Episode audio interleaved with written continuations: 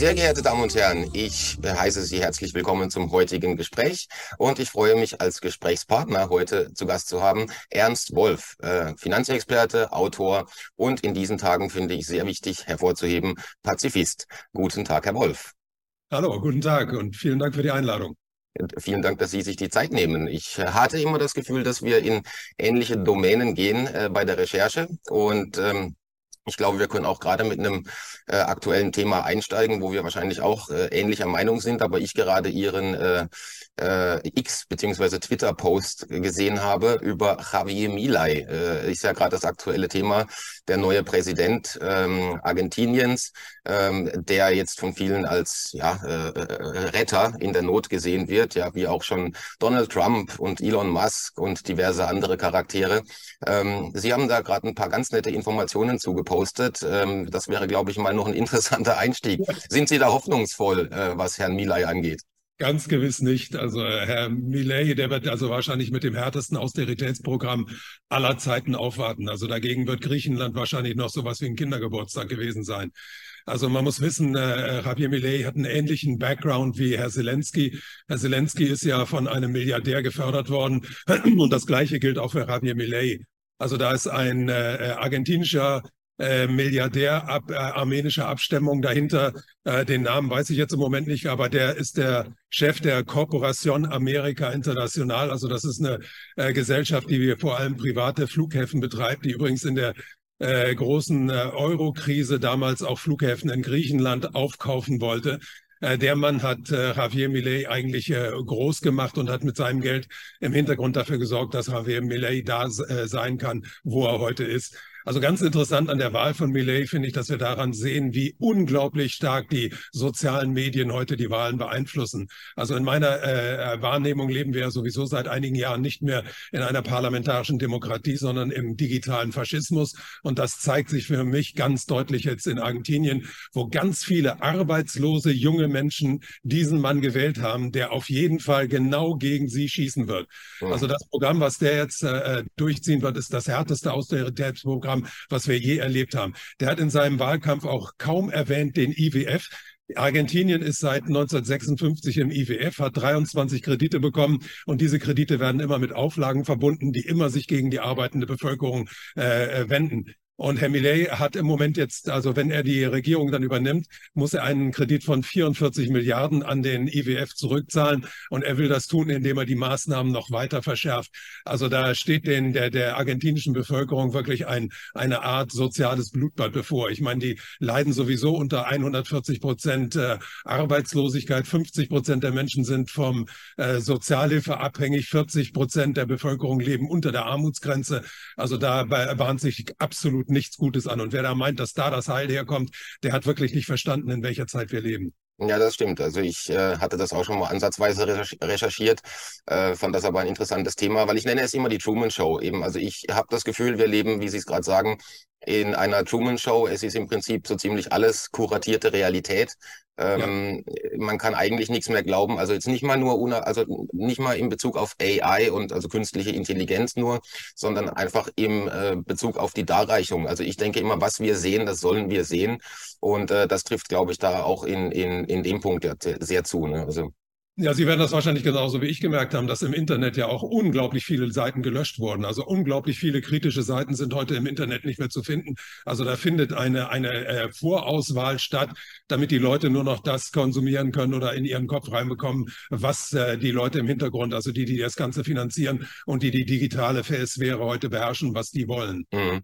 Ja, ich, ich äh, nenne es immer die digitale Bücherverbrennung, äh, ja, die genau. da läuft. Ja. Also ohne, de, ohne diese Archive-Seite, Internetarchiv, wäre man äh, oft aufgeschmissen, weil dort findet man natürlich noch äh, die URLs und kann dann Artikel, bevor sie umgeschrieben werden, äh, ja. in der Altversion lesen, in der Ursprungsversion oder bevor sie gelöscht werden. Ne? Das ist dann ganz wichtig für, für Menschen, die recherchieren. Äh, was mich aber noch kurz überleitet, auch zum Thema dann eben, Sie haben die äh, Connection zum ähm, World Economic Forum, zum Weltwirtschaftsforum erwähnt, des Herrn äh, Milay beziehungsweise seiner äh, Corporation, äh, Americas äh, Corporation. Ähm, ich hatte Ihnen in einem Punkt äh, wegen dem Buchtitel, Ihr letztes Buch war ja, also vorletztes Buch, ich glaube, das Kinderbuch kam danach, äh, wenn ich mich nicht täusche, äh, ja. war die äh, geheime Weltmacht im Hintergrund. Da hatte ich, ja, ähm, genau. da hatte ich äh, soft, aber sachlich widersprochen, weil ich als Weltmacht äh, empfinde ich das WEF ja immer nicht. Ich empfinde es, wenn man es so eine Konzernstruktur anschaut, eher als das mittlere Management, so die Change Management und und ähm, Marketingabteilung äh, der der Hegemonie oder des des Korporatismus. Für mich sind äh, Weltmacht dann nochmal andere Organisationen, wie jetzt zum Beispiel Council on Foreign Relations, der auf äh, das Institut für International Affairs in London, also Chatham House, zurückgeht und im Prinzip äh, geopolitisch weitreichenden Einfluss im Hintergrund hat, aber nicht so in der ja in der Frontlinie steht, so vor der Kamera. Ne? Also vor der Kamera sind da immer die Damen und Herren, die gerne die Kabinette penetrieren, wie es Herr Schwab sagt. ähm, äh, wie sehen Sie das dann? Haben Sie da äh, eine ähnliche Meinung oder sehen Sie das WEF doch exponierter? Wir bei Manova möchten mit unabhängigem Journalismus die Spaltung überwinden. Und wir freuen uns sehr, wenn Sie uns dabei unterstützen mit einer kleinen oder gern auch größeren Spende. Vielen Dank.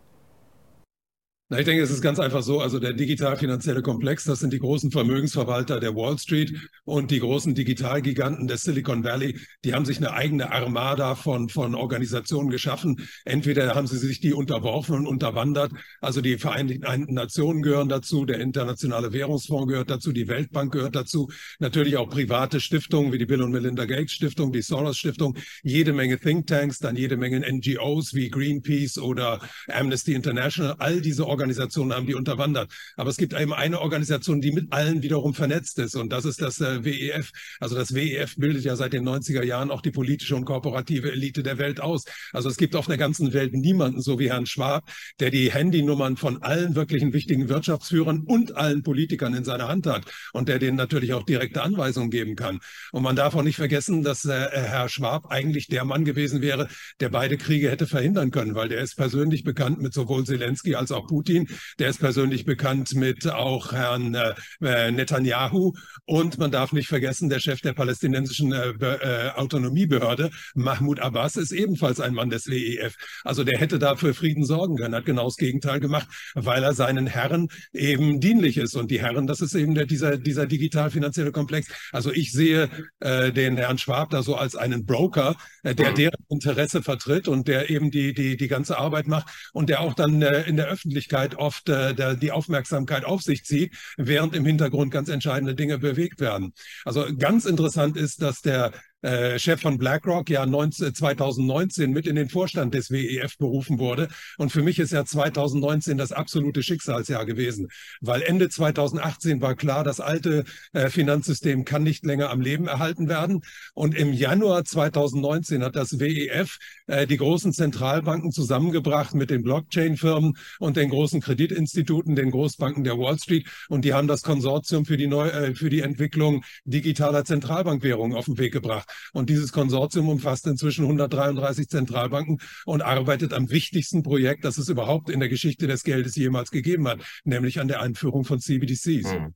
Ja, das stimmt. Also äh, die Rolle sehe ich auch und eben dann sind wir uns, glaube ich, da aber grundsätzlich auch einig, weil was Sie als äh, digital-finanziellen Komplex im Hintergrund begreifen oder beschreiben, ist das, was ich dann immer, wenn ich meine Recherchen über David Rockefeller, äh, die UN, Council on Foreign Relations etc. historisch begründe ähm, und auch dann eben die Entstehung des WEF äh, durch äh, im Prinzip äh, Protégé Schwab äh, des Herrn Kissinger, äh, ja, genau. dann sieht man ja, dass das Managementforum von Kissinger an der Harvard University beziehungsweise die Vorgängerorganisationen ähnliche Gründe hatten und es, sieht dann so aus, als hätte Schwab eigentlich nur den Staffelstab ähm, übernommen äh, eines Herrn Kissinger und das Ganze dann eben äh, vergrößert und professionalisiert. Ne? Ja, ja, der hat natürlich auch das äh, persönliche Glück, dass er eben so alt geworden ist und äh, eigentlich jeden, der in der Welt was zu sagen hat, hat kommen und gehen sehen. Ja. Also ich meine, und, und, und diese Vernetzung ist natürlich unglaublich wichtig. Also ich glaube, außer ihm gibt es wohl keinen Menschen auf der Welt, der morgens in, in äh, Washington anrufen kann oder in Beijing anrufen kann oder auch in Moskau anrufen kann und da wahrscheinlich sofort zum privaten, äh, zur privaten Audienz empfangen. Also, ist, auch, ist auch erstaunlich, dass er noch lebt, obwohl er die Alten immer als nutzlose Fresser bezeichnet. Ne? Das ganz ist genau. Ja, das, ist sein Spruch. Ein eiskalter Zyniker, der Mann, ein Transhumanist von der schlimmsten Sorte. Ja, ja, ganz schrecklich. Und die Connections eines Kissinger sind ähnlich wie die des David Rockefeller. Im Prinzip in jeder Organisation, auch die weniger bekannten, also Trilaterale Kommission, ja. Bilderberger, Council on Foreign Relations ähm, und Le Cercle, der, das kennen die ja. wenigsten Menschen. Ähm, das ist auch so eine ganz düstere kleine Organisation. Äh, der Mann ist ja wirklich überall Mitglied, wie äh, David Rockefeller, wenn man äh, die Biografie des Herrn liest. Äh, da ich habe das gerade neulich nochmal. Ich kannte die zwar digital, hatte mir aber das physische Buch nochmal besorgt und bin dann nochmal die Rockefeller-Biografie durch. Es ist einfach unglaublich, äh, wenn man äh, sieht, welchen Einfluss der Mann in den letzten, äh, also bis zu seinem Tod, äh, in den letzten 50 bis 70 Jahren nach dem Zweiten Weltkrieg hatte. Ja, ganz genau. Aber das zeigt eben auch diese Konzentration von Macht in immer weniger Händen. Also das ist ja der, der große Trend, den wir eigentlich seit dem Zweiten Weltkrieg durchgehend erlebt haben. Also es ist immer mehr, mehr Macht in, in äh, immer weniger Hände gewandelt. gewandelt. Das erste hatte mit dem Geld zu tun und jetzt natürlich hat das mit den Daten zu tun. Weil meiner Meinung nach leben wir in einer Zeit, in der der Spruch Geld regiert die Welt nicht mehr gilt, sondern heute gilt Daten und Geld regieren die Welt, wobei die Daten inzwischen mindestens genauso wichtig, vielleicht sogar noch ein bisschen wichtiger geworden sind als das Geld. Ja, wahrscheinlich. Das Geld lässt sich ja im Prinzip aus, aus heißer Luft schnell herrechnen genau. ja, mit ein paar genau. Nullen. Ne? Das ja. ist bei den Daten dann schon anders, wenn äh, Sie und ich uns weigern, die DNA-Proben abzugeben beziehungsweise Daten zur Verfügung zu stellen, dann äh, kommt man da auch schlecht ran, ja, wenn wir es nicht tun. Ja, das sehe ich auch so.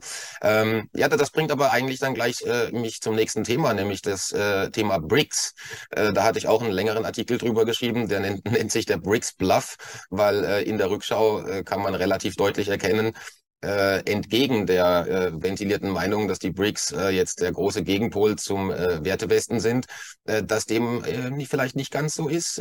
Da haben Sie, glaube ich, auch eine differenzierte Haltung zu, oder? Ja, ich, ich wundere mich einfach, wie viele Leute auf dieses Narrativ aufgesprungen sind, weil ich meine, die BRICS-Staaten, der größte BRICS-Staat ist China. Und in China ist diese Agenda am weitesten fortgeschritten, also die Einführung des CBDCs. Da gibt es inzwischen 260 Millionen Bürger, die eine Wallet äh, auf ihrem Handy haben. Da gibt es sechs Millionen Einzelhändler, die die CBDC inzwischen akzeptieren.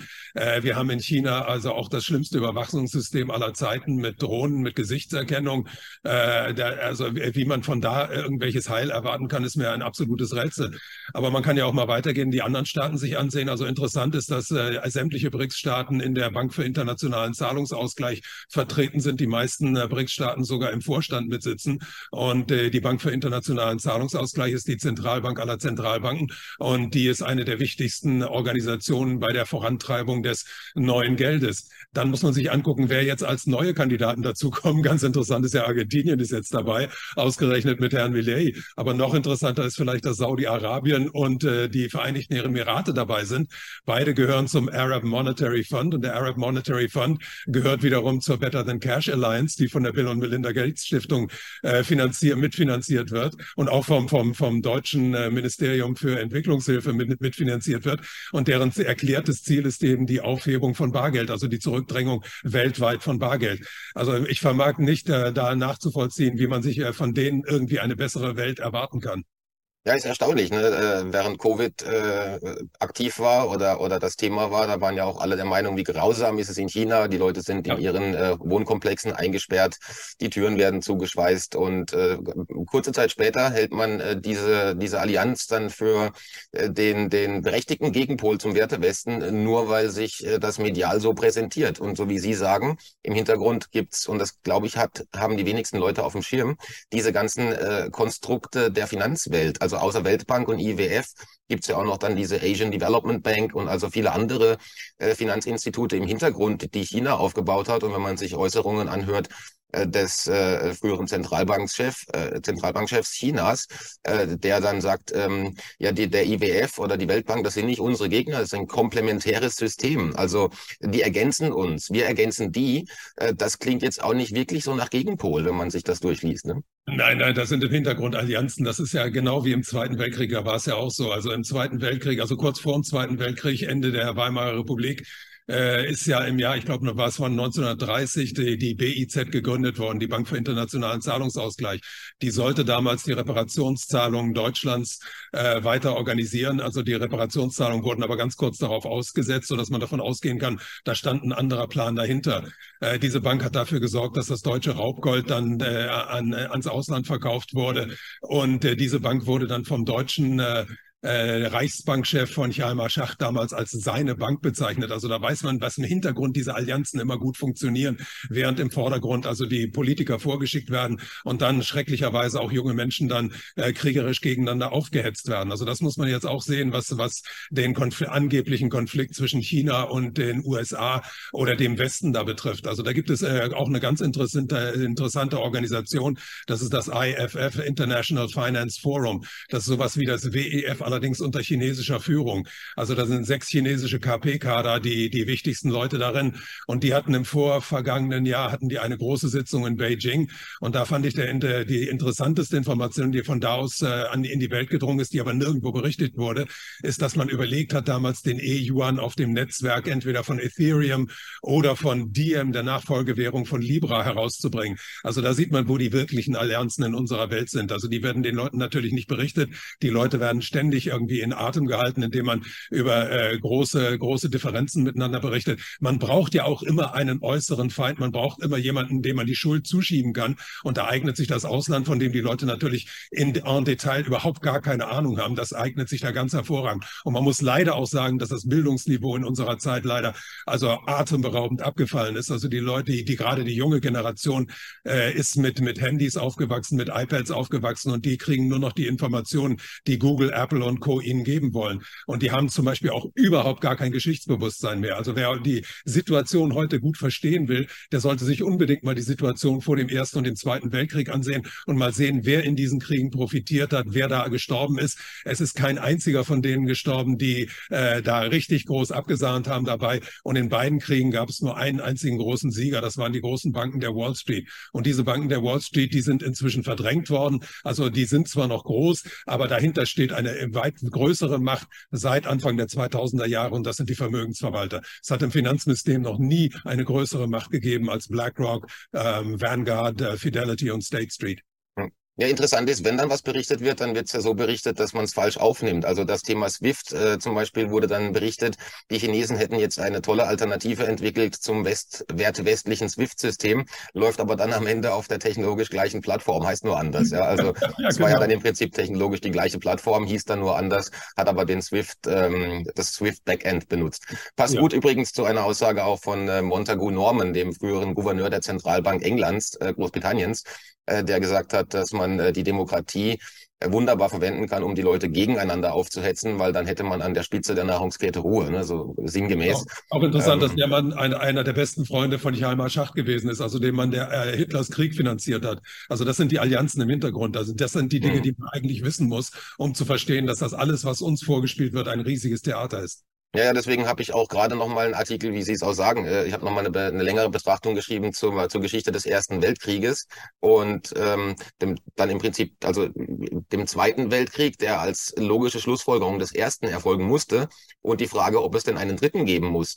Ähm, und da fand ich auch ganz interessant, äh, dass es zum Beispiel Aussagen gibt wie Ferdinand Forsch, äh, französischer General, der dann schon nach dem Friedensvertrag nach dem Ersten Weltkrieg gesagt hat, äh, das ist kein Frieden, das ist äh, ein Waffenstillstand für 20 Jahre. Exakt 20 Jahre später ging der Zweite Weltkrieg los und hat im Prinzip uns äh, das gebracht, was wir heute haben, nämlich nicht nur das Weltwirtschaftssystem, sondern auch die geostrategische Aufteilung inklusive Israel, ähm, weil auch, wie Sie sagen, das Geschichtsbewusstsein ist nicht mehr da. Die Leute vergessen, dass Israel nicht erst seit 47, 48 mit der UN-Resolution existierte, sondern dass es davor eine Balfour-Erklärung gab, die massiv und primär von Alfred Milner und englischen äh, Eliten äh, instrumentalisiert bzw. geschaffen wurde, dass es davor ein Sykes-Picot-Agreement gab äh, im Jahr 1916, dann 17 die Balfour-Erklärung und dass da schon ab 1880 ähm, äh, von äh, Großbritannien und Frankreich aus äh, von der Hochfinanz äh, äh, Siedlungsprojekte liefen und Land gekauft wurde. Also die Geschichte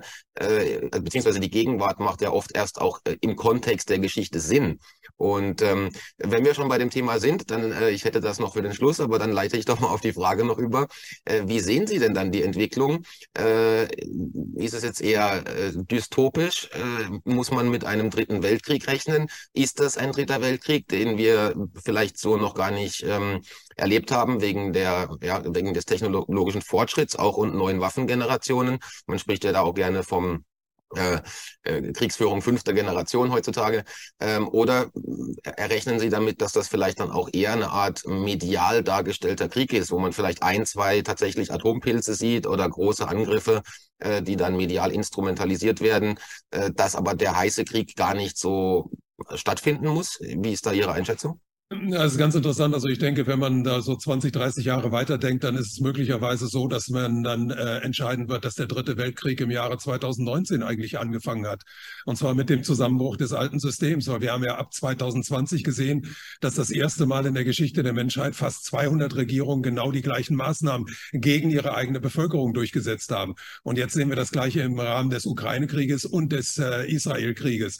Also da ist eben die, eine, eine neue Großmacht im Hintergrund, die da die Strippen zieht.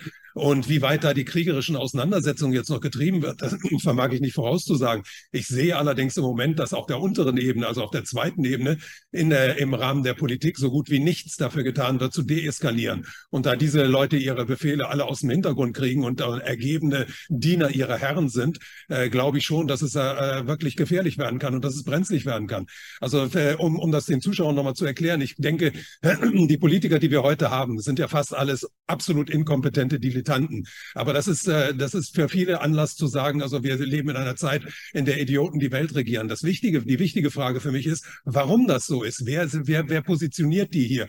Und wer macht denn in, trifft in Wirklichkeit die Entscheidung? Und da kann man für Deutschland zum Beispiel ganz klar sagen, da muss man einfach auf die parlamentarische Staatssekretärsebene mal hinabsteigen und dann sieht man, wer die Entscheidungen trifft. Also wichtigste parlamentarische Staatssekretärin von Herrn Habeck ist äh, Frau Elga Bartsch, die war vorher bei BlackRock und davor 20 Jahre in der City of London. Also das ist eine Frau der Finanzelite, die ihm wahrscheinlich sagt, wo es lang geht, weil er, Herr Habeck selber, na, der, der weiß ja überhaupt nichts über Ökonomie, der muss nur das sagen, was sie ihm vorgibt. Ähnliches gilt wahrscheinlich für Herrn Scholz. Herr Scholz, der äh, schon, schon sich als, als wirklich als Dilettant erwiesen hat in der ganzen Cum-Ex-Affäre, weil er da wirklich sehr, sehr tapsig und dumm gehandelt hat und eigentlich heute hinter Gittern sitzen müsste. Aber sein wichtigster Staatssekretär dass es ein Herr Rolf ist und das ist ein Mann von Goldman Sachs. Goldman Sachs größter Hauptaktionär ist BlackRock. Also da ist die auch klar, wer die Entscheidungen trifft. Und wenn wir Frau Annalena Baerbock ansehen, die Außenministerin, äh, da ist die wichtigste Beraterin offensichtlich die ehemalige Chefin von Greenpeace, Jennifer Morgan, die gleichzeitig zum WEF gehört. Also da werden im Hintergrund die ganzen Strippen gezogen. Ich denke, diese ganzen Minister, die ganzen Politiker sind nichts anderes als Marionetten, die von Talkshow zu Talkshow ziehen und da den Leuten äh, irgendwie Sand in die Augen streuen, damit die Leute in die falsche Richtung gucken. Ja, den Eindruck habe ich auch. Und ich, ich denke mir immer, wenn ich aus der Position heraus agiere, dass ich ähm, eine globale äh, Herrschaft schaffen will, so wie Sie es sagen, dass äh, äh, nahezu alle Länder der Welt im Gleichschritt marschieren und die gleichen Maßnahmen umsetzen, die gleichen Programme fahren, auch wenn sie ein bisschen anders daherkommen, dann frage ich mich ja immer, welchen Zweck hat das? Und äh, wenn ich jetzt mal auf die Dokumente eines Cecil Rhodes zurückblicke, eben um 1898 bis 1902, äh, der eine äh, globale Föderation sah, also eine Weltregierung, Weltregierung unter britischer Ägide äh, und dass auch der, das Hauptziel war, die amerikanischen 13 Kolonien wieder zurück ins Empire zu holen. Wenn man sich dann äh, kontinuierlich anschaut, was dessen Vision war, äh, hin zu einer, und aus diesen Kreisen stammt auch die äh, Federal Union und die Vorläufer, die League of Nations, also die, der Vorläufer der UN. Äh, aber die UN bis heute wird ja wahrgenommen als eher zahnloser Tiger, äh, hat keine wirkliche Regierungsgewalt, ja, wird immer als ähm, ja, nichtssagendes Gremium äh, mit ein paar Resolutionen betrachtet. Stelle ich mir jetzt aber vor, ich bin derjenige, der diesen Plan verfolgt, dann wäre mein Szenario, mein Traum-Szenario natürlich eine globale Disruption äh, unglaublichen Ausmaßes, ob das jetzt finanziell ist oder durch Krieg. Ähm, oder durch irgendein äh, ähm, ja, Cyberpandemie, Blackout-Szenario, was auch immer. Äh, denn je größer das Chaos ist, mit jeder Krise stärkt man ja im Prinzip die UN. Und wenn der Punkt kommen sollte, dass, äh, so wie Sie sagen, die Leute dem Nationalstaat nicht mehr vertrauen, weil sie sehen, das sind alles irgendwie Kasper, die kann ich nicht ernst nehmen, da ist Inkompetenz, die vertreten mich nicht, äh, das funktioniert nicht der Nationalstaat. Äh, wir brauchen globale Lösungen für globale Probleme. Das ist ja auch immer die Message. Dann wäre das ja das Traum-Szenario, um einer UN UN de facto Regierungsgewalt zu geben. Und äh, gerade hatte ich vor zwei, drei Monaten einen Artikel über die UN-demokratische Übernahme geschrieben, äh, weil ich äh, habe auch das Gefühl, dass die wenigsten Leute haben das Programm mitbekommen, was Guterres äh, lanciert hat. Das heißt Our Common Agenda. Und da war zum ersten Mal, und das glaube ich für Sie auch interessant, ähm, äh, zu, zu lesen, dass man also ein globales Steuermodell plant. Und darüber konstituiert sich ein Staat. Also äh, ein Staat beginnt dann, wenn er Steuern eintreibt. Und dort ist zum Mal zu lesen, dass man ein Global Tax Model aufsetzen möchte. Ja, das ist ganz interessant, dass die jetzt tatsächlich also endlich mal rauskommen mit, den, mit der wirklichen Funktion von Nationalstaaten. Also die, viele Leute glauben ja, dass Nationalstaaten so auf kultureller Identität basieren. Das ist aller absoluter Unsinn. Nationalstaaten sind gegründet worden als Währungseinheiten. Das Wichtigste bei der Gründung von Nationalstaaten war die Einführung einer einheitlichen Währung.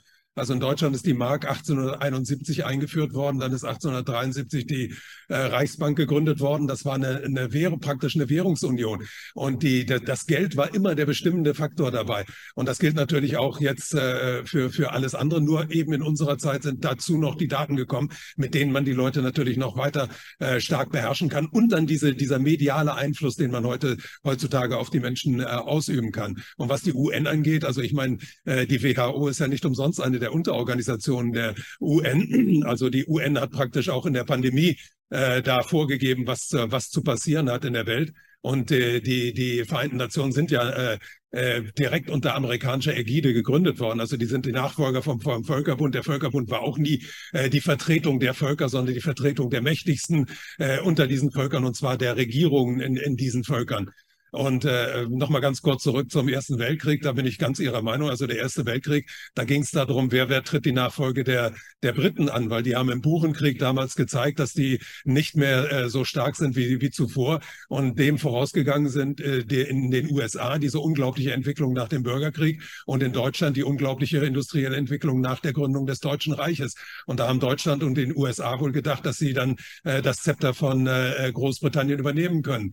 Äh, äh da, für Deutschland ist der Traum dann nicht aufgegangen, weil die USA dann in den Krieg eingegriffen haben. Raffiniert ist ja auch, dass die relativ spät erst eingegriffen haben. Und da zeigt sich auch mal wieder die Rolle der Politik von damals. Also Woodrow Wilson ist 1914 gewählt worden als Antikriegspräsident, ist dann 1917 eingeknickt, nachdem ihm die Banken klargemacht haben, wir haben Kredite an die ganzen Kriegsgegner vergeben. Also das zeigt auch, wie weit man äh, Politikern trauen sollte. Und dass da die, die ganze Sache ist über 100 Jahre her. Also mhm. da sollte man wirklich keinem einzigen ein einziges Wort glauben von dem, was er heute von sich gibt. Ja, eben, und die Geschichte ist sehr interessant, wenn man dann anschaut, wer um Woodrow Wilson Einfluss hatte. Ne? Dieser Colonel House, äh, der wiederum eng verbunden war mit den äh, mit den britischen äh, Finanzeliten. Und äh, der war, äh, äh, Wilson schreibt das selbst, ja, sowas wie seine zweite Persönlichkeit und der Taktgeber äh, für die Außenpolitik. Und wenn man sich dann, da gibt's auch die Colonel House oder Edward Mendel House heißt da eigentlich, äh, Dokumente, die man sich an, anschauen kann, die 28, 1928 veröffentlicht wurden, dann sieht man auch, was der alles äh, verfasst hat. Und interessant, wie Sie sagen, ist auch, dass äh, genau 1913 dann die Bundeseinkommensteuer, der Federal äh, Income Tax, äh, der Federal Reserve Act äh, verabschiedet wurde. Und äh, dann eben kurze Zeit später, wenige Jahre später, äh, fühlt man sich bereit für Krieg in Europa. Ja, also ähm, durch dann eben das, äh, es hieß dann Rape of Belgium, äh, die äh, Schändung Belgiens, wo man dann eben selbst heute nachlesen kann, außer, sogar auf Wikipedia, äh, dass die Kriegspropaganda der Alliierten mit Gräuelpropaganda gearbeitet hat, die im Nachhinein komplett äh, widerlegt wurde, weil es eine äh, stil, stil, also stilistisch dargestellte, äh, völlig überzogene Darstellung des zu Recht äh, verurteilten deutschen Einmarsches in Belgien ja. äh, darstellte. Und äh, es war auch da schon die Rede von äh, vergewaltigten Frauen, niedergebrannten Kirchen, geköpften Kindern, äh, Amputationen und entsprechende Bilder hat man gemalt. Also es ist ein Lehrstück, wie man äh, eine neutrale amerikanische Bevölkerung, die überhaupt kein Interesse an einem Krieg in Europa wegen irgendeinem erschossenen äh, Thronfolger hatte, äh, über wenige Jahre hinweg in eine Position gebracht hat, medial, und das ohne Social Media, dass äh, sie das Gefühl hatte, das ist ein Krieg, an dem wir uns beteiligen müssen. Und ja, äh, im Hintergrund sind die gleichen Mächte aktiv. Ne? Also da gibt es schon eine gewisse historische Kontinuität auch. Ja, ja, ganz interessant ist ja auch die Rolle der Medien, gerade beim Ersten Weltkrieg damals. Also da wurden ja alle möglichen berühmten Schauspieler mit eingespannt, also von, von Charlie Chaplin bis hin zu ganz äh, an, anderen Leuten damals. Und äh, Also da gab es auch einen Film übrigens im Ersten Weltkrieg, der in Amerika überall gespielt wurde. Der hatte den Titel Der Kaiser, die Bestie von Berlin. Also da hat man die öffentliche Meinung dann auch ganz schön aufgeputscht. Also das sind Mittel, die, die wahrscheinlich haben die im alten Rom auch schon gegolten. Also die Mächtigen sind dann, wenn sie an der Macht sind, relativ hemmungslos in den ganzen ideologischen Mitteln, zu denen sie dann greifen. Ja, wo man dann auch sieht, dass eben das äh, ja, dass äh, der Wähler, das Volk, die Bevölkerung die Leute in der Regel einen Dreck interessiert. Man muss es ja so sagen. Also es geht immer primär um ähm, Machtinteressen, um Geld. Und dann äh, stellt sich natürlich die Frage, wo, wo sehen Sie, Sie dann die Motivation dieser Menschen? Weil wenn man sich anschaut, ein David Rockefeller, damals ein Cecil Rhodes, äh, reichster Mann seiner Ära, Gründer von De Beers, die Menschen hatten ja alles, also finanziell betrachtet. Ähm, Macht hatten sie eigentlich auch schon sehr viel. Äh, können Sie irgendeine unterliegende äh, Motivation ausmachen, außer Narzissmus und Wahnsinn? Ne, ich denke, das ist also wie, wie so eine Droge. Das ist, wenn man, wenn man einmal als, als Drogenabhängiger äh, drin steckt, dann braucht man immer mehr. Und das wird bei denen wahrscheinlich nicht anders sein. Also ich denke, dass es äh, zwischen Elon Musk und Bill Gates da auch immer so einen kleinen Wettkampf gibt. Also ich bin der Reichere, ich habe dann noch ein bisschen mehr als du und ich habe noch ein bisschen mehr zu sagen. Also ich denke, das wird dann auf, auf allerhöchster Ebene so, so eine Spielerei sein. Nur dass dabei eben alle ethischen und moralischen Grundsätze dann verloren gehen. Also äh, man, man sieht ja, dass diese Menschen dann bereit sind, andere Menschen über die Klinge springen zu lassen und das ist natürlich eine grausame Entwicklung. Und die ist natürlich heute noch viel schlimmer, weil man die Leute heute ideologisch viel stärker beeinflussen kann. Und leider muss man sagen, ist äh, so, dass das äh, allgemeine Bildungsniveau ja in den letzten Jahren ganz stark gefallen ist. Also das ist wirklich ein sehr trauriges Phänomen. Aber ich habe insofern Hoffnung, als dass die, die, die, äh, der soziale Graben sich ja immer weiter vertieft, immer mehr Leute dadurch also auf, äh, mit der Nase auf die Probleme gestoßen werden und dann eben nach Antworten suchen werden. Und meine Vermutung ist, dass die sich nicht an die wenden, die sie vorher belogen haben, sondern sich wahrscheinlich eher denen zuwenden, die vorher ihnen rein, reinen Wein eingeschenkt haben. Und das ist auch für mich eine der Motivationen für meine Arbeit. Also ich habe gemerkt, in den letzten Jahren findet meine Arbeit wesentlich mehr Resonanz als noch vor fünf oder sechs Jahren. Und deswegen habe ich auch tatsächlich auch ein bisschen Hoffnung für die Zukunft. Außerdem muss man sagen, dass die, die, die Geschicke der Welt, die werden von drei bis fünf Prozent der Menschen entschieden. Und der, die restlichen 95 Prozent, die, die sehen einfach zu, was da passiert. Hm. Ja, ich, ich teile da auch nicht die, äh, ja, äh, die äh, Ohnmacht mancher und sehe das eigentlich auch relativ hoffnungsvoll, weil ich das Gefühl habe, die übertreiben es. Ich hatte da auch vor einer Weile mal einen Text geschrieben, äh, Rekurs und Rochaden mit dem Titel Rekurs und Rochaden, äh, weil ich mal aufgezeigt habe, ähm, wo man zurückrudert. Ja, also zum Beispiel BlackRock, Larry Fink hatte immer diese, hat immer diese jährlichen Bulletins an CEOs, die er ver veröffentlicht. Und in den letzten Jahren war da stets äh, mahnende, waren da stets mahnende Worte zu Diversity, Equity, Inclusion ähm, und äh, zu Sustainable Development Goals. Erstaunlicherweise war das äh, dieses Jahr überhaupt kein Thema. Das Wort wurde nicht mehr erwähnt. Äh, stattdessen stand wörtlich drin, BlackRock sei nicht woke und setze keine politische Agenda durch. Da, ähm, man rudert also da irgendwie zurück, beziehungsweise versucht sich öffentlich anders darzustellen. Ähnlich, ähm, und das finde ich auch ein interessantes Forum, äh, Lynn Forrester de Rothschild, die diesen äh, Council for Inclusive Capitalism äh, gegründet hat. Ähm, weiß nicht, ob Ihnen der was sagt. Ja, ja, ja. Ähm, weil das ist ja auch so ein äh, unglaubliches Konglomerat. Da haben, ähm, ich glaube, BlackRock hat 9,5 Billionen äh, Assets under Management, also Kapital, das äh, direkt ja, gemanagt wird, ne? äh, so etwa. Äh, und das sind aber Tausende von Beteiligungen, Millionen von Transaktionen über Aladdin, den Computer äh, von BlackRock. Wenn man sich dann anschaut, dieser kleine Council for Inclusive Capitalism, das sind irgendwie 250 Leute und die haben noch eine Billion mehr. Das sind 10,5 Billionen Assets under Management äh, mit dem man sich dann per Webseite, äh, offizieller des Council for Inclusive Capitalism, auf die Fahnen schreibt, eine neue Welt, ein neues Weltwirtschaftssystem äh, befeuern zu wollen. Ähm, also ich habe dafür nicht gewählt und ich glaube sonst auch niemand.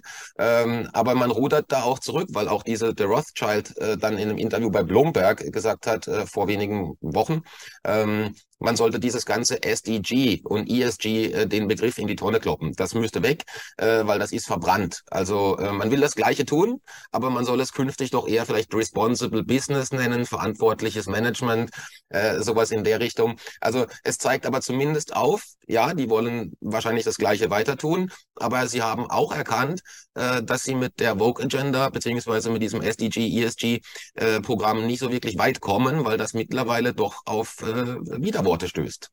Ja, ganz genau. Also die, das Narrativ wird verändert, aber die Agenda bleibt im Grunde die gleiche. Und äh, man hat jetzt in, in, den letzten Jahren immer stärker auf dieses grüne Narrativ gesetzt. Also deswegen sind ja auch die Grünen bei uns in der Regierung. Aber ich habe ja schon vor einem Jahr vorausgesetzt, also die Grünen werden irgendwann fallen gelassen werden. Und dann wird man sagen, also die sind eigentlich schuld an der ganzen Misere. Also ich glaube, Herr Habeck hatte noch keine Ahnung, wie mit ihm im Moment umgegangen wird. Äh, all die ganzen Entscheidungen, die er trifft, äh, ruinieren ja mehr oder weniger die deutsche Wirtschaft. Also nur ein kleines, äh, eine kleine Zahl. Deutschland hat mal über fünf Millionen Autos pro Jahr produziert, produziert im Moment noch zwei Millionen Autos und das wird noch weniger werden, weil der BlackRock eben im Hintergrund inzwischen auf chinesische Autos setzt. Aber ich glaube, man wird Herrn, Black, Herrn, Herrn Habeck da noch eine Zeit lang an der Macht sein lassen und dann irgendwann wird das Ganze umkippen. Dann wird man sagen, also diese ganze grüne Agenda ist daran schuld, dass wir so in, äh, in, in Schwierigkeiten sind. Und dann wird man mit der nächsten Agenda aufwarten. Die wird aber auch wieder im Interesse der Großen sein. Und was die Schwierigkeiten angeht, also der, der digital-finanzielle Komplex äh, unterliegt natürlich auch bestimmten Gesetzmäßigkeiten, so wie wir alle der Schwerkraft unterliegen. Und der digital-finanzielle Komplex hat im Moment ein paar große Probleme. Der hat nämlich versucht, dieses neue Geld schon mal in Afrika, in dem größten Industrieland Nigeria einzuführen. Und dieser Versuch ist absolut krachend gescheitert. Also da ist im Oktober 2021 ist da die, der, der E-Naira eingeführt worden. Und dieser E-Naira ist bis heute von weniger als 13 Prozent der Bevölkerung akzeptiert worden. Das heißt, in einem Industrieland ist es nicht so einfach, auf normalem Weg diese äh, neue Währung einzuführen. Auch dann nicht, wenn man alle möglichen Zwangsmaßnahmen durchführt. Also da ist das Bargeld eingeschränkt worden, da sind Barabhebungen mit hohen Gebühren belegt worden, äh, da sind Regierungszahlungen äh, an die Privatpersonen in der Bevölkerung nur noch mit dem neuen Geld vorgenommen worden. Man hat die Leute also von allen Seiten drangsaliert und trotzdem haben die äh, gesagt, nee, das neue Geld, das wollen wir nicht. Und das ist das Riesenproblem, vor dem der digital-finanzielle Komplex im Moment steht. Also wir leben seit 2019 in einer Phase, in der das bestehende System restlos geplündert wird. Also alles, was heute passiert, passiert deswegen, weil man weiß, dass das System sowieso nicht mehr auf, äh, am, äh, auf Dauer am Leben erhalten werden kann.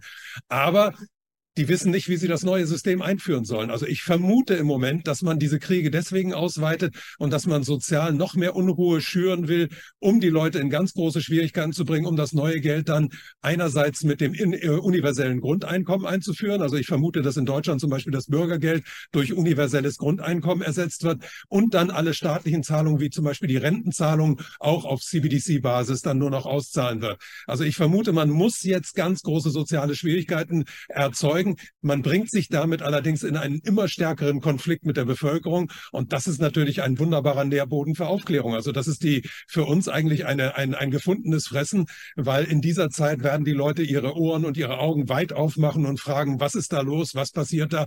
Und dann müssen wir natürlich da sein. Unser großes Problem ist eben, dass die ganze digitale Sphäre eben von der Gegenseite so beherrscht wird, dass unsere Reichweiten zum Beispiel da begrenzt werden und dass uns alle möglichen Schwierigkeiten in den Weg gelegt werden. Ja, das stimmt, ja. Und ich sehe da auch positive Entwicklungen. Ich wohne ja in der Schweiz und äh, hier gibt's dann auch äh, den elektronischen Franken, der ist auch schon relativ weit gediehen äh, und diverse andere Projekte der äh, Bank für internationaler Zahlungsausgleich, Project Helvetia etc. Da gibt's ja mhm. eine, einen eigenen YouTube-Kanal, auf dem man sich das sehr genau anschauen kann, erstaunlicherweise. Ähm, aber trotzdem äh, steigt hier die äh, Rate der Barzahler äh, kontinuierlich seit äh, zwei Jahren. Ich glaube, ich habe äh, vor paar 14 äh, Tagen gelesen, äh, dass es um die 36 oder 39 Prozent der täglichen äh, Einkäufe werden tatsächlich wieder mit Bargeld bezahlt. Das war 10 Prozent weniger vor ein paar Jahren. Und was man auch sieht, einfach im Alltag hier, die sind relativ weit fortgeschritten mit zum Beispiel den digitalen Checkouts in Supermärkten. Also es gibt eigentlich ja. in jedem Schweizer Supermarkt, Sie sind ja auch ab und zu im Lande, genau. gibt es diese elektronischen Checkouts. Aber meine Erfahrung hier im Tessin ist, dass sie relativ wenig genutzt werden. Also äh, 80 Prozent der Leute, 90 Prozent der Leute stehen an der Kasse mit Personen Personen ähm, mit einer Kassiererin und äh, freuen sich über A, diese, glaube ich, äh, auch die soziale Interaktion. Für ja. viele Ältere ja. ist das auch, denke ich, eine der wenigen sozialen Interaktionen, die sie am Tag noch haben, wenn sie ja. äh, Rentner sind, äh, Senior, und, und gehen einkaufen. Und äh, das die schätzen das, ja. Und äh, ich glaube, dass den Leuten auch in einem gewissen Maße bewusst ist, äh, dass das eine äh, Dehumanisierung des äh, ganzen Systems ist und dass sie sich da innerlich dagegen wenden. Jetzt nicht mal vielleicht aus einer kognitiven, tatsächlichen Erkenntnis heraus, dass das in der Zukunft ähm, in eine Dystopie führen kann äh, in eine Technokratie, dass es aber tatsächlich äh, ein unterbewusstes Handeln ist, äh, weil die Leute einfach gerne auch mit Menschen interagieren. Ich glaube, deswegen funktioniert es auf äh, auf lange Sicht, also meiner Meinung nach nicht. Ich bin da eigentlich sehr hoffnungsvoll, dass das System sich übernimmt und an seiner eigenen Arroganz implodiert. Ja, ich denke auch. Also die ganze Agenda ist einfach so un unmenschlich. Also man muss sich diese ganze transhumanistische Agenda einfach mal vor Augen führen. Also diese äh, äh, Verquickung der, der biologischen und der digitalen Sphäre, die Herr Schw Herrn Schwab da so vorschwebt. Äh, also ich glaube, die meisten Menschen, die werden dann irgendwann, wird bei denen ein Punkt erreicht werden, wo die sagen, also das möchte ich dann doch nicht mehr. Also bei mir war es, also ich fand es ganz interessant, dass Meta, das große äh, frühere Facebook, dass die mit ihrem Metaversum einfach nicht weitergekommen sind mit diesen äh, VR-Brillen. Äh, die hatten ja äh, sich ausgedacht, dass sehr viele Eltern dann ihren Kindern auch diese VR-Brillen kaufen, dass sie dann im Kinderzimmer damit spielen. Also ich glaube, da sind sehr viele Eltern davor zurückgeschreckt und auch äh, viele Erwachsene wollen so eine Brille nicht. Aber äh, man weiß nicht, was sie sich noch ausdenken. Ich weiß jetzt, ich habe gerade neulich gesehen, diese neuen Brillen, die sehen dann so aus wie die Brille, die ich hier trage. Also da merkt man dann gar nicht, ob jemand im Metaversum ist oder ob er in der Realität ist. Das ist natürlich ein ganz gefährlicher Trend in unserer Zeit, diese Verquickung der fiktionalen und der realen Sphäre. Äh, was, wie, wie das weitergeht, weiß ich auch nicht. Aber ich habe so, so, so eine Vision im Kopf, dass irgendwann die Leute so die Nase voll haben werden, dass jede Menge Handys aus dem Fenster fliegen und dass die Leute hingehen werden und die, die, die Gebäude von Apple und Google dann stürmen werden. Also weil die einfach so wütend sind. Also der, der, der, der Volkeszorn, der wird sich dann irgendwann entladen, weil die Leute merken, dass das Ganze so unmenschlich ist sehen wir vielleicht doch noch die, äh, die Mistgabeln und den Lynchmob auf der Straße. Gut möglich. Also der, aber das ist natürlich auch wieder eine erschreckende Zukunftsvision und ja, deswegen ja. ist wichtig, die Leute aufzuklären, dass sie eben nicht zu diesen Mitteln greifen, sondern dass sie friedlich und, und, und über Aufklärung möglichst viele andere Gleichgesinnte kriegen, weil die Gegenseite, die Stärke der Gegenseite besteht nur darin, in dem Unwissen dieser Seite. Also je mehr Leute äh, aufwachen und je mehr Leute das verstehen, was um sie herum passiert, umso schwieriger wird es für die andere Seite sein, diese ganzen Maßnahmen weiter durchzuführen. Ja, korrekt. Ähm, ich sehe das auch so, dass eben äh, man nach der großen Disruption sucht, um äh, sowas wie das Zentralbankgeld auch einführen zu können. Und ich glaube, damit will ich dann auch noch die letzten zwei Themen kurz anschneiden, ähm, äh, dass man da auch die Migrationskrise jetzt kritisch beobachten muss, weil auf der einen Seite entsteht natürlich der Eindruck, zumindest medial, dass unsere Großstädte im Chaos versinken und von dem bösen islamischen Terrorismus jetzt übernommen werden, der da Free Palestine schreit auch. Ähm, also das erzeugt ja schon wieder ein ganz neues Angstnarrativ. Es ist nicht in Frage gestellt, dass Migration als Waffe eingesetzt werden kann politisch. Äh, ich denke, das sieht man auch in Frankreich, äh, die mit Algerien äh, einfach jetzt auch ausbaden, was sie in ihrer Kolonialzeit ähm, angerichtet ja. haben. Ähm, also da hat man sich sicherlich Probleme ins Land geholt. Auf der anderen Seite sieht man aber jetzt erstaunlicherweise, äh, dass äh, Menschen, die vorher gegen digitale Überwachung waren und gegen die äh, Verwendung von QR-Codes, dann sagen, ja, es wäre doch super, wenn die alle biometrisch äh, identifizierbar sind, die Migranten, wenn die jetzt eben kein Geld mehr bekommen, sondern äh, QR-Codes, Rabattmarken, was auch immer. Also das sind ja alles dann auch Tools, äh, mit denen man im Prinzip diese Technokratie, dieses äh, Tracking der einzelnen Personen auf der Mikroebene im täglichen Gebrauch der Gegenstände tun kann, äh, umsetzen kann und äh, dass da jetzt Leute plötzlich nicht erkennen, äh, dass sie äh, praktisch auch hier fordern, äh, wie, wie Huxley es gesagt hat. Also sie bauen sich dann ihr eigenes digitales Gefängnis, indem sie jetzt die Migranten zuerst mal mit biometrischer Erfassung ähm, äh, drangsalieren wollen, aber nicht sehen, dass das später dann für alle in der Bevölkerung wahrscheinlich kommen wird. Ne? Ja, das ist natürlich eine ganz große äh, Dummheit, mit der jetzt gespielt wird, dass vielen Leuten da äh, suggeriert wird, dass die Krise eigentlich äh, eine Krise der Migration ist.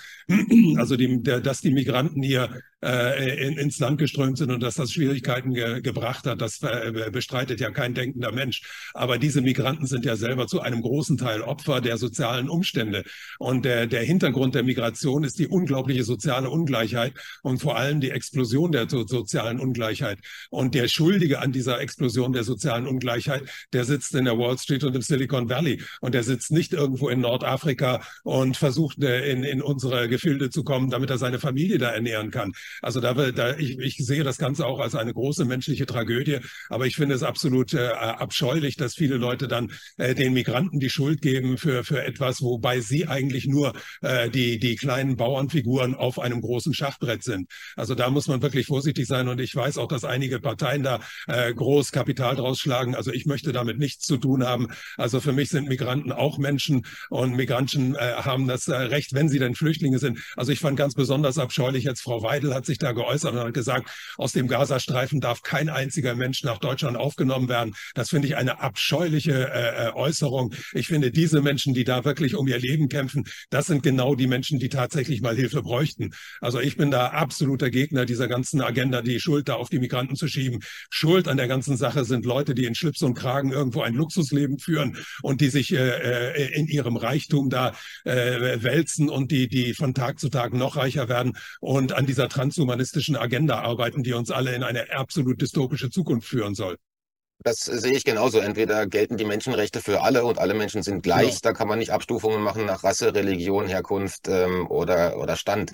Und ähm, wenn man da, jetzt sind wir schon beim Thema nochmal mit Gaza, Israel, wenn man da schon beim Thema ist und schaut sich dann die Geschichte an, dann muss man im Prinzip von den Briten erwarten, dass sie sich in diesem Konflikt engagieren und äh, dort etwas tun und für Frieden sorgen, denn die haben im Prinzip geopolitisch uns den äh, Krempel eingebrockt. Ja, also hätten die da nicht ähm, äh, Beginn, ein, Eingehen des 20 Jahrhundert äh, äh, im Ende des äh, Osmanischen Reiches mit ihrer Geopolitik und ihrem Kolonialismus ausgelöst und äh, praktisch äh, zementiert, was wir da heute an Struktur finden, geostrategisch, dann hätten wir die Situation gar nicht. Ja? Also ähm, von denen hört man aber natürlich nichts, außer dass wir Waffen liefern sollen ähm, ja, genau. und die Israelis stützen. Ja? Ähm, genau. Wie sehen Sie, ich, ich habe ja Ihre äh, Position dazu auch schon gesehen, also wie sehen Sie denn die, die Entwicklung dahingehend jetzt im Nahen Osten? Ist da aus Ihrer Sicht mit einem äh, ausufernden Konflikt Iran, das ist ja schon lange ein Plan der Amerikaner, ist das äh, tatsächlich ein äh, Szenario, mit dem man rechnen muss? Oder denken Sie,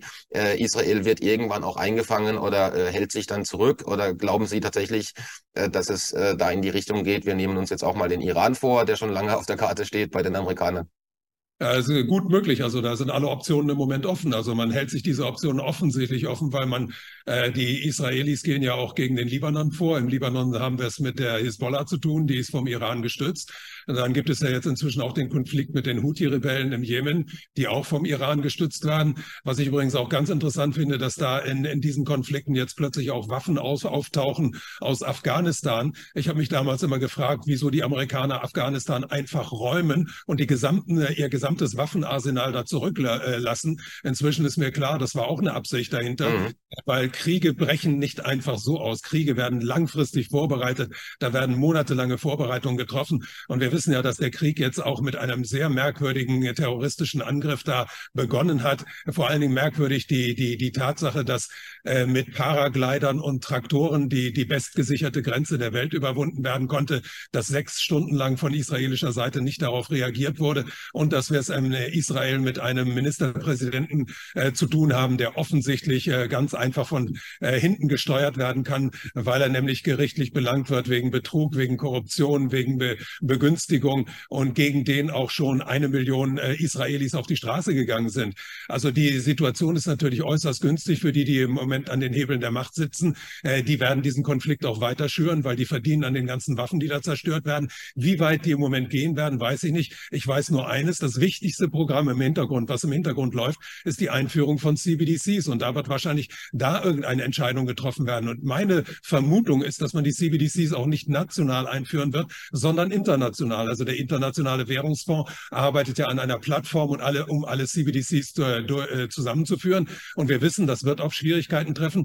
Und natürlich ist es auch möglich, sich so ein Szenario zu überleben, erle äh, zu, zu äh, auszudenken, dass jetzt irgendwie etwas ganz Großes passiert. Sowas wie meinetwegen 9 9-11 und dass man dadurch also dann die Leute so sehr in Angst und Schrecken versetzt, dass man dann sagen kann, also wir brauchen diese neue Währung, weil anders geht es einfach nicht mehr und dann werden die Leute das schlucken. Ich glaube ja auch, wenn die äh, KI so weiter voranschreitet, werden wir es in wenigen Monaten schon mit einer unglaublichen Arbeitslosigkeit zu tun haben und dann kann man das auch noch benutzen als Instrument, um dieses neue Geld dann den Leuten aufs Auge zu drücken. Mhm. Ja, das mit äh, Israel und Gaza kann ich bestätigen. Ich habe da ja zwei Jahre lang gearbeitet und gelebt und an diese Grenze kommt man nicht ran. Also ich war selbst dort und äh, wer da annimmt, es könnte sein, dass an 15 Stellen einfach da der Zaun durchbrochen wird, beziehungsweise die Mauer überwunden und äh, dann äh, stundenlang da keine Antwort kommt der, der israelischen Verteidigungskräfte. Das ist äh, völlig Hanebüchen. Also das ist äh, fernab, das ist nicht mal denkbar. Ja? Also nicht mal eine Katze schafft es an diesen Grenzbereich. Ähm, und es ist eben, und wer auch nicht dort war, ich wiederhole es fast in jedem Gespräch, aber es gibt dieses schöne Sprichwort von Alexander von Humboldt, äh, die schlimmste Weltanschauung ist die Weltanschauung der Leute, die die Welt nicht angeschaut haben. Und ähm, ich war da äh, eben schon und ich kann sagen, wenn man es nicht gesehen hat, Gaza, äh, von innen, dann kann man sich auch ganz schlechten Eindruck machen. Und äh, als bevor ich dorthin bin, den Eindruck, den ich von hier hatte, medial, von Israel, von, vom Gaza-Konflikt, ja, und von, von dem, was da stattfindet, das hat mit der Realität dort nichts zu tun. Nichts. Ja, also äh, ich, selbst in der Biografie von David Rockefeller, auf die ich vorhin zu sprechen kam, gibt es einen Absatz über Gaza, wo er einmal zu Gast war und sagt äh, wörtlich, äh, sowas Deprimierendes hat er in seinem ganzen Leben noch nicht gesehen. Es ist ein Ghetto. Das sind die Worte von David Rockefeller, der nun nicht wirklich im Ruf steht, äh, links, links äh, ja. oder äh, sonst was zu sein. Ja, also äh, erzkonservativer Machtpolitiker oder Machtmensch. Äh, selbst der beschreibt das als Ghetto in seinen Memoiren. Also ähm, ja, von daher, da, das, da bin ich ganz auf Ihrer Seite. Also das äh, Menschenrechte gelten für alle und äh, wenn Pazifismus, dann äh, muss der aber auch ähm, uneingeschränkt gelten. Und wenn jemand Terrorismus äh, als Mittel benutzt, dann haben sich die Täter einzeln vor Gericht zu verantworten. Ansonsten machen wir uns selbst zu Barbaren, die wir verurteilen auf der anderen Seite. Ja, ja, ich bin auch, muss sagen, ich bin sehr erschrocken über das, was jetzt gerade passiert, dass man da ein Krankenhaus bombardiert, äh, unter dem Vorwand, dass äh, dieses Krankenhaus eben irgendwelche Terroristen beherbergt. Also wie man so weit gehen kann, das hätte ich mir, also vor fünf Jahren oder vor drei Jahren hätte ich mir das nie denken können. Aber wir sind in einer Welt, in der wirklich die Masken fallen im Moment. Und das ist wirklich ganz interessant, dass einige Leute da überhaupt keine ethischen und moralischen Prinzipien mehr verfolgen.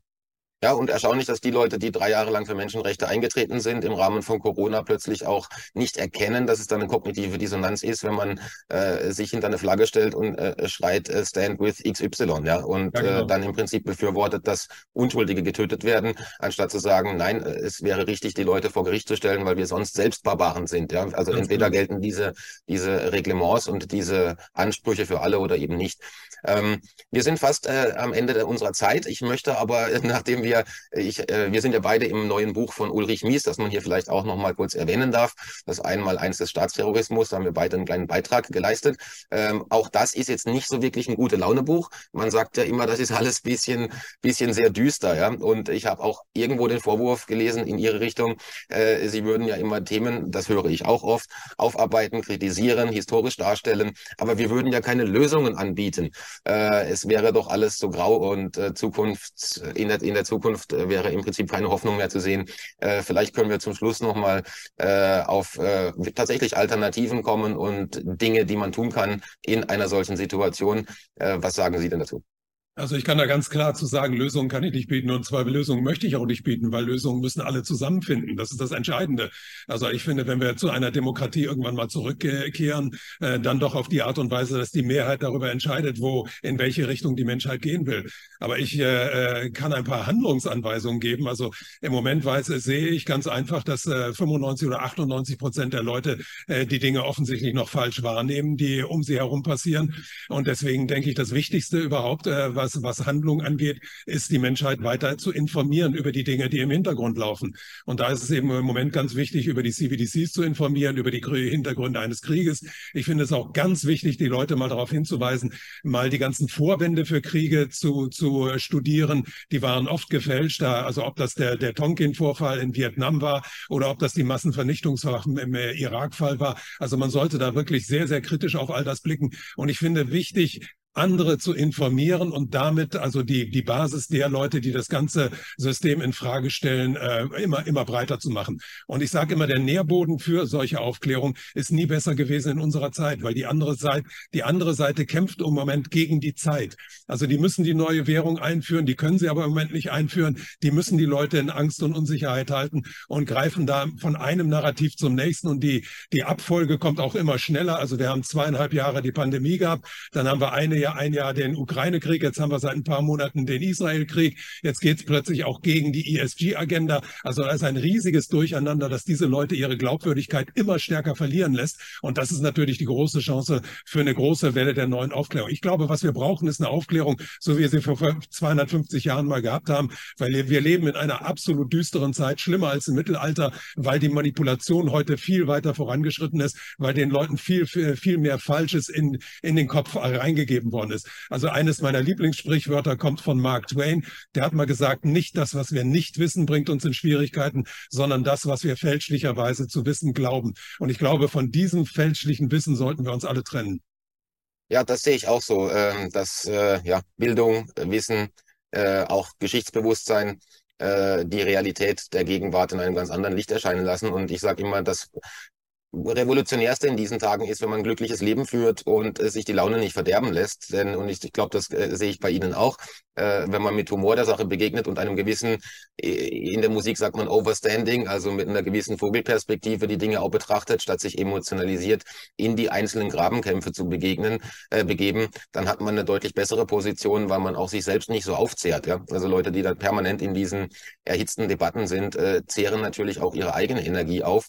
Und ich glaube, das ist überhaupt überhaupt nicht äh, zuträglich. Ich glaube, zuträglich ist, wenn man sich auf sein Umfeld konzentriert und jeder kann in seinem kleinen Umfeld, in seiner Welt doch einiges tun, auch wenn man erstmal ohnmächtig erscheint. Aber wenn man es vorlebt, im Management heißt das dann gern Lead by Example, äh, wer es vorlebt, ähm, äh, der äh, positiv ausstrahlt, der, der bewirkt auch was im näheren Umfeld. Und wenn das viele tun, äh, sind wir am Ende immer noch die Mehrheit der äh, Menschen, die keinen Krieg wollen und der Menschen, die äh, friedlich und glücklich zusammenleben wollen, so wie es auch eigentlich Israel Israelis und Palästinenser möchten, wenn man dort ist und mit den einfachen Menschen spricht, die da arbeiten, äh, dann unterstützen nämlich auch dort nur etwa 20 Prozent auf beiden Seiten diese radikalen Agenten. Ja.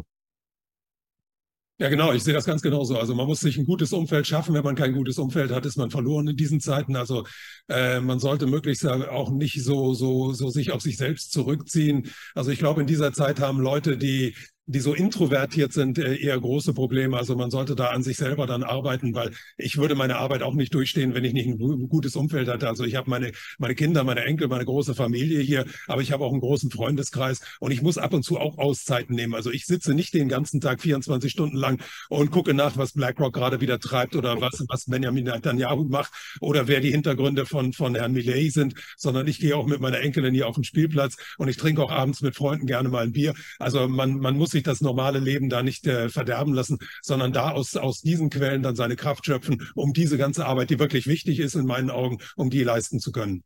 Absolut, ja, es ist eine Isolationspandemie, die es gibt, ja, also äh, das ist tatsächlich so und das ist auch befeuert natürlich durch die ganze Digitalisierung und die Leute wie Sie sagen, ähm, sollten nicht vergessen, dass das Wichtigste ist das sogenannte Sozialkapital. Ja, je mehr Freunde ich habe, äh, desto äh, besser ist das eigentlich. Äh, ein enges Umfeld, ein vertrauensvolles Umfeld, das ist, glaube ich, das Wichtigste im Leben. Äh, dann ähm, äh, danke ich mal soweit fürs Gespräch und äh, möchte aber noch ausgangs fragen, ähm, gibt es von Ihnen irgendwas Neues? Kann man ein neues Buch erwarten? Was sind die aktuellen äh, Vorträge oder gibt es irgendwas, worauf man die Zuschauer noch hinweisen darf? Ja, ich habe in diesem Jahr habe ich glaube ich noch drei Vorträge, äh, äh, einen in Österreich, einen in Norditalien, also in Bozen. Ich glaube, die sind beide schon ausverkauft. Aber ich habe dann noch am 9.12. einen in Bad Hersfeld. Das wird mein letzter Vortrag für dieses Jahr in Deutschland sein. Und dann mache ich dann im Januar wahrscheinlich in Norddeutschland dann weiter mit den Vorträgen. Ähm, ansonsten äh, äh, ich wünsche allen einfach nur äh, viel Kraft in dieser Zeit. Das finde ich ist das Allerwichtigste. Äh, tankt ab und zu mal auf. Vergesst einfach alles mal, was, was um euch herum so äh, passiert. Nehmt euch eine Auszeit und dann geht mit Volldampf wieder rein. Und zwar in die Aufklärung. Aufklärung ist das, das, das Zauberwort unserer Zeit. Und ich glaube, am Ende werden wir mit der Aufklärung auch ganz schön was bewirken, weil ich bin ja in China geboren. In China gibt es das Zeichen für Krise. Und dieses Zeichen also besteht eigentlich aus zwei Zeichen. Das eine ist Gefahr und das andere ist Chance. Und das sollten wir immer in, in, im, im Kopf behalten. Die historische Chance, die uns die gerade äh, sich entwickelnden Dinge bieten. Die Feder ist am Ende doch mächtiger als das Schwert. Ganz genau. Gut, dann äh, bedanke ich mich äh, vielmals für das nette Gespräch und wünsche Ihnen weiter alles Gute. Desgleichen. Bis zum nächsten Mal. Danke. Tschüss. Tschüss.